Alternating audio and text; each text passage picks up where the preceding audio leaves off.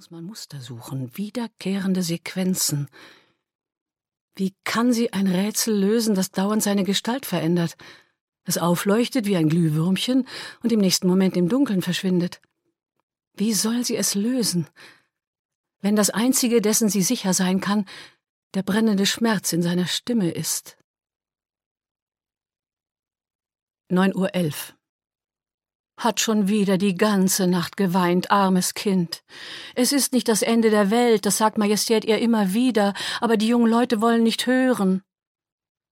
Manchmal dringen ganze Sätze durch die Wand, manchmal nur einzelne Worte.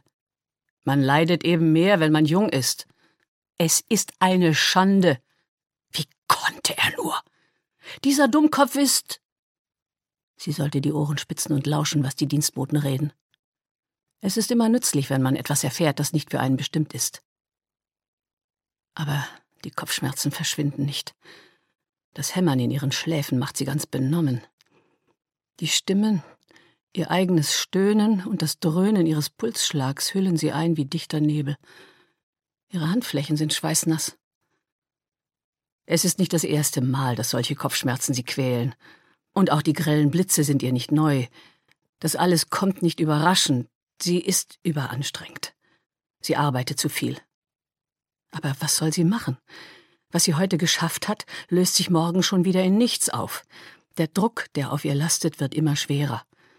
Kein Wunder, dass es ihr schlecht geht. Der Feldzug in Polen ist beendet, aber der Teilungsvertrag noch nicht fertig ausgehandelt. Die Preußen wollen Warschau behalten und sind nicht bereit, im Gegenzug irgendetwas von Wert abzutreten. Wie immer sind sie der Meinung, dass die Russen für sie die Kastanien aus dem Feuer holen sollen. Nationen sind wie Kaufleute. Sie gehen Bündnisse ein und brechen sie nach den Regeln kaufmännischer Vernunft. Es ist immer nur eine Frage der Kosten auf der einen und des Gewinns auf der anderen Seite. Ein Land, das nicht nach Expansion strebt, wird zur Beute fremder Mächte. Es gibt keinen Stillstand. Reiche müssen wachsen oder untergehen. Darum treibt sie Raubbau mit ihrer Gesundheit. Im Dienst ihres Landes. Arbeiten andere Herrscher auch so hart wie sie? Immerzu? Ohne Pause?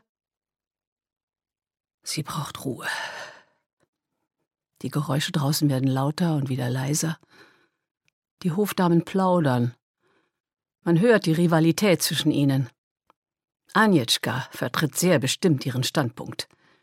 Wischka widerspricht mit gemessenen Worten, aber hartnäckig. Es kommt nicht darauf an, worüber sie streiten. Es geht darum, Überlegenheit zu demonstrieren.